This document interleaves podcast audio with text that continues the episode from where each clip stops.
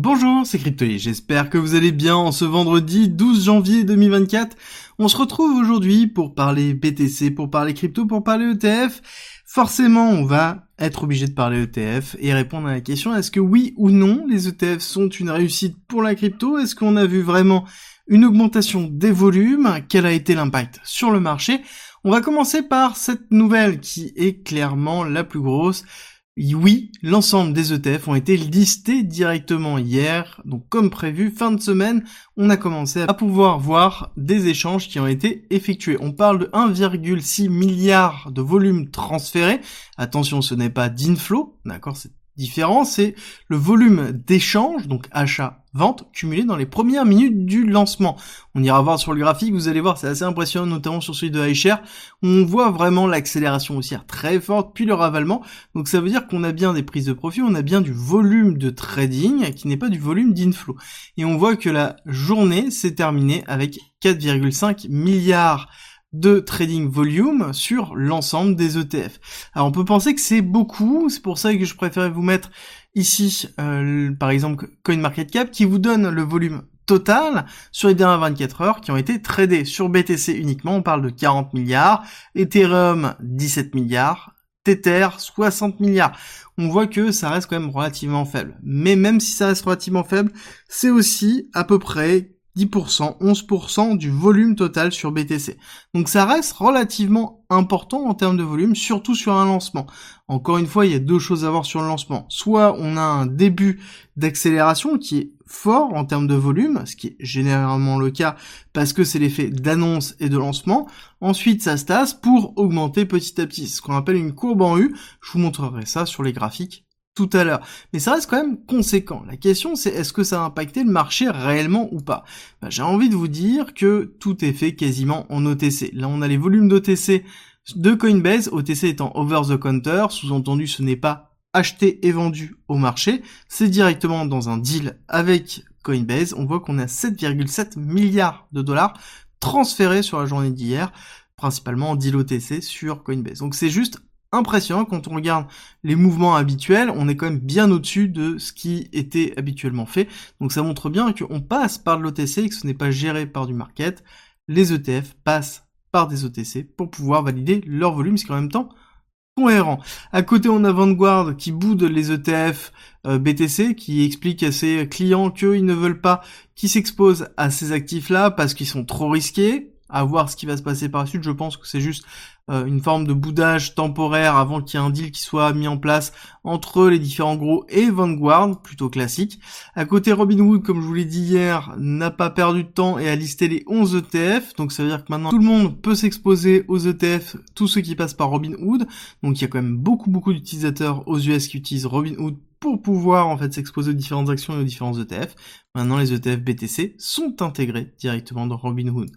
À côté, ce qui est intéressant, c'est qu'on a toujours Ark Invest qui continue à vendre ses positions Coinbase et ses positions Robinhood, hein, on parle de 4,4 millions, c'est pas énorme, 4,4 millions aussi, mais c'est juste la continuité euh, de cette désexposition qui est en train d'être effectuée, qui me pose toujours des questions. C'est pour ça que je vous mets toujours ces chiffres-là, parce que c'est intéressant de les suivre. En parlant de chiffres, nous avons la macroéconomie qui est sortie euh, cette semaine, dans lequel nous avons eu ici l'IPC 3,4 au lieu de 3,2. Ça sous-entend qu'on a une augmentation de l'inflation, et quand on regarde un petit peu où ça se situe, on voit que ça se situe sur les catégories majeures comme la food et tous les items. Donc ça veut dire que c'est plutôt la partie service et food dans lequel on a une augmentation, parce que au niveau de l'énergie, on a toujours une diminution. On est sur une énergie qui est relativement faible, un coût du baril qui est relativement faible par rapport à ce qu'on a pu connaître euh, l'année dernière. Donc on est ici toujours sur euh, cette notion d'inflation qui a du mal à descendre, et là on va se poser des questions, et le marché va commencer normalement à se poser des questions sur la possibilité d'avoir vraiment la baisse des taux de la Fed en mars, à savoir que c'est plutôt pricé de cette façon, 70% considèrent qu'en mars on va commencer à baisser les taux. Voir si ça va être réellement fait. En tout cas, quand on voit l'inflation telle quelle, on devrait commencer à avoir un pricing. Moi, ce qui m'étonne, c'est que on a assez peu de pricing, d'accord? On voit bien que la mèche, oui, on a eu un petit peu de volatilité, mais c'est plutôt tenu. C'est pareil sur le Nasdaq. Hein. On voit bien que même ça s'est terminé en positif. Et on voit surtout au niveau du VIX, VIX qui sont les options de volatilité sur le S&P 500. Ça veut dire quoi? Ça veut dire que c'est des options de couverture si jamais on a des mouvements trop forts, et notamment à la baisse, au niveau du S&P 500. Et on voit que le VIX est très bas, encore une fois. Donc il y a personne qui est couvert parce que personne ne pense que ça va partir à la baisse. Je pense que ça mettra un petit peu de temps et notamment l'effet d'annonce euh, en mars risque de faire très mal si jamais il n'y a pas la baisse des taux et si jamais le marché n'a pas intégré en fait cette probabilité là. À côté, nous avons le BTC parce que le BTC a fait beaucoup parler de lui, dans lequel on a fait une énorme mèche avec l'ouverture du trading sur euh, les ETF. Cette mèche est allée taper les 49 500 sur le CME, un petit peu moins sur le spot euh, total. Mais ce qui est intéressant, c'est qu'on est allé surtout chercher la liquidité qui était au-dessus de, du choc Terra Luna. On est bien allé taper ici l'order qu'on avait noté, donc l'order block qui est bien présent, et on est bien au niveau du 618 classique du retracement de Fibonacci sur ce mouvement bien présent. Donc ça veut dire que là pour l'instant on est plutôt cohérent. L'autre extension qu'on avait en tête et qu'on a toujours en tête, c'est chasser les liquidités ici de ces deux mèches là, qui sont en equal high, qui sont positionnées à l'extension de Fibonacci de l'impulsion haussière qui a été donnée première impulsion et retracement avant d'avoir la rupture, qui est le 1,618 à 51 500, alors un petit peu plus au-dessus, on va dire 52 000 pour être un petit peu plus large pour vraiment aller chercher liquidités ici. C'est un petit peu le deuxième target que l'on a en tête si jamais on continue cette accélération haussière. Parce que si on zoome un petit peu, on voit qu'on a bien eu l'ouverture du marché américain ici hop, tac, ouverture du marché américain. On a bien l'accélération, l'augmentation des volumes. On a bien parlé de 1,5 milliard sur les premières minutes en fait de, de l'ouverture du marché américain et de l'accessibilité de cet ETF. On voit bien qu'on a eu un inflow très fort et un outflow très fort, d'accord? Donc là-dessus, on a eu l'achat-revente et ça se voit encore plus quand on regarde ici. Donc ça c'est euh, IBIT, donc IBIT qui représente, si on le tape ici, vous allez voir iShare Bitcoin Trust, qui est celui de euh, BlackRock, dans lequel on voit bien qu'on a eu une énorme mèche, ici pour aller chercher un, niveau très haut, qui a été ravalé tout de suite. D'accord? Donc là, pour ceux qui étaient là sur ce moment-là, on avait une énorme bougie verte, et cette bougie verte s'est transformée en bougie rouge quasiment instantanément, avec derrière ben, un travail baissier. On va attendre la réouverture des cours, mais ce que l'on pourrait attendre dans ce type de lancement, c'est ce qu'on appelle une courbe en U, quelque chose comme ça, avant d'avoir une nouvelle accélération. Donc on a l'effet d'annonce, on a un travail du cours qui peut être haussier ou baissier, hein, ça importe assez peu, et ensuite on a une réaccélération une fois que le cours est mature et dans lequel l'effet d'annonce est passé c'est plutôt quelque chose de classique qu'on connaît beaucoup, notamment sur tous les effets de lancement. Je vous invite à regarder tous les coins qui sont lancés euh, sur l'année 2022-2023. Vous allez vraiment voir cette courbe en U, très classique. Euh, on va voir si oui ou non et combien de temps on va rester dans cette phase de latéralisation. Est-ce qu'on va être dans une courbe en U baissière ou est-ce qu'on va être dans une courbe en U qui va être plutôt structurée de ce style-là, avec un retest, deuxième hop, réaccélération avec un deuxième retest, et ainsi de suite. Ça va être très intéressant parce que globalement, ça va être ça qui va être déterminant si oui ou non on va avoir euh, un, ETF qui va permettre d'avoir une inflow très fort au niveau du marché, ou si ça va être un ETF qui va être plutôt classique. Ça, ça va être des métriques qu'il va falloir aussi surveiller durant toute l'année 2024, les métriques d'injection de liquidité dans les différents ETF, dans lesquels on aura euh, deux éléments. Un, la possibilité de voir des inflows d'institutionnels et deuxièmement on pourrait voir ceux qui arrivent par Robinhood donc qui serait la part des retail dans les ETF qui serait aussi très intéressant. Donc ça je pense à des indicateurs que vous allez voir passer sous peu sur la chaîne. Je suis en train de réfléchir à comment récupérer ces infos. À côté, on a toujours la dominance qui est en train de s'enfoncer, dominance qui pour moi devrait arriver dans les alentours des 51,9, on va dire en dessous de passer en dessous des 52. Euh, on doit avoir un rebond ici. Si on n'a pas de rebond, comme je vous l'ai dit, on s'enfonce. Et si on s'enfonce, ça veut dire qu'on a les liquidités qui sont en train de partir ailleurs, qui sont en train de partir sur les altcoins. Oui, on a quelques altcoins qui sont en train de pousser, mais somme toute, c'est relativement faible, hein. on voit que c'est relativement flat. Si on regarde bien euh, ici au niveau de la partie, on a bien une accélération haussière, et là on a une forme de latéralisation, voire même une forme de décélération. Donc là, on, est quand même dans quelque chose qui est plutôt structurel. On a eu une accélération du BTC, on transfère la liquidité vers les altcoins, les altcoins ont poussé.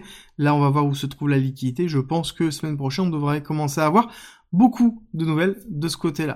On a toujours notre petit Ether qui continue à performer, mais on ne casse toujours pas les niveaux euh, importants. Donc pour moi, on reste en stand-by. Ethereum reste toujours un très gros actif. Pour moi, ça fait partie euh, des éléments qui sont aussi fort, si ce n'est plus fort que BTC en fonction de quel point de vue on se situe, mais on a toujours une sous-performance. J'attends vraiment euh, l'explosion, et pour moi l'explosion viendra lorsqu'on aura une rupture ici de cette accumulation, et donc on cassera les 0,0585 pour vraiment avoir une accélération haussière, et là on se dira qu'on a vraiment une surperformance Ethereum par rapport à BTC, là ce n'est pas le cas, mais ce qui est en même temps logique parce que c'est le moment de l'ETF BTC. On va avoir le halving qui va arriver et clairement tout le monde va regarder le halving et ce qui est en même temps normal parce que le halving c'est quelque chose qui est structurel, qui va diviser par deux les revenus des mineurs et qui n'est pas un moment clé mais qui est le début d'un moment clé qui est l'accélération haussière du bull run.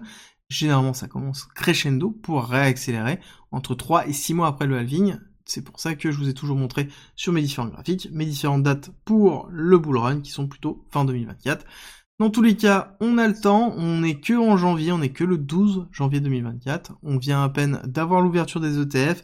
On a eu 15 jours de trading, on va attendre la clôture weekly qui va être intéressante qui est une clôture de deux jours sur les ETF, mais qui va nous donner en fait pas mal d'indications. Et ça va être surtout sur le long terme qu'on va pouvoir voir ça.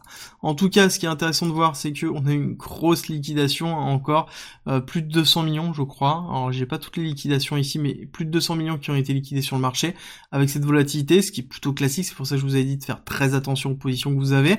Et ce qui est intéressant, c'est qu'on a somme toute assez peu de positions short qui sont très exposées ici. D'accord, on a très peu de leviers qui sont positionnés plutôt pas mal de longues, d'accord, on est en train de pousser le, cours en fait à la hausse, et assez peu de short positionnés, et c'est valide aussi sur Kingfisher, on voit bien cette masse de longues très importante qui est en dessous ici du cours, du prix, et là on voit bien euh, la partie du nombre de shorts qui sont relativement faibles, ça se voit encore plus quand on regarde de ce style-là, où on voit bien qu'on a une marée de longues qui sont positionnées, et cette marée de longues, si on dézoome un petit peu, euh, sont surtout positionnées au-dessus des 40, et en dessous des 40, c'est un petit peu plus disparate, mais au-dessus des 40, on a vraiment énormément de longues positionnées, avec ici toujours une agressivité du CVD spot, et euh, on, est en train de diminuer le CVD perte. Donc ça veut dire que ici on est beaucoup moins agressif sur le perpétuel et les futurs, donc on joue moins avec les leviers, en tout cas on est moins agressif sur les leviers, et on est beaucoup plus agressif sur le spot, ce qui est plutôt positif, d'accord? Ça sous-entend que on a un marché qui est beaucoup plus tourné vers le market pur, et non pas ici le perpétuel, donc on a moins de levier, ça veut dire aussi moins de volatilité due à des squeezes, que ce soit short ou long squeeze, mais ça veut dire aussi que le momentum haussier ne peut plus être alimenté comme on l'avait eu jusqu'à maintenant par du short squeeze. Là, ce n'est plus le cas, donc on prend du recul par rapport à ce marché, et je pense que là, on va se rétablir. Sur le mois de janvier, on va avoir la directive qui va être donnée sur 2024 et la typologie de marché. Et on va voir est-ce que l'ETF réellement va changer la typologie de marché? Ce serait intéressant de voir est-ce qu'on va passer dans une phase de prématurité qui serait idéale pour le prochain cycle, le prochain bull run de 2024. En parlant de 2024, si vous n'êtes pas préparé, n'oubliez pas que vous avez mon guide en description et en commentaire qui est gratuit. 30 pages concises pour vous expliquer comment acheter, comment vendre, quand acheter, quand vendre, comment gérer la partie psychologique, comment gérer un bull run. Tout est en disposition en commentaire en description. C'est gratuit. Et nous, on a terminé pour cette quotidienne. On se retrouve tout à l'heure 13h30 pour une vidéo sur Sui, vidéo que vous avez euh, votée. Et si vous avez aimé ce contenu, n'oubliez pas de me laisser un like et un commentaire, ça me fait toujours très plaisir et ça soutient la chaîne. Et je vous souhaite une très bonne journée.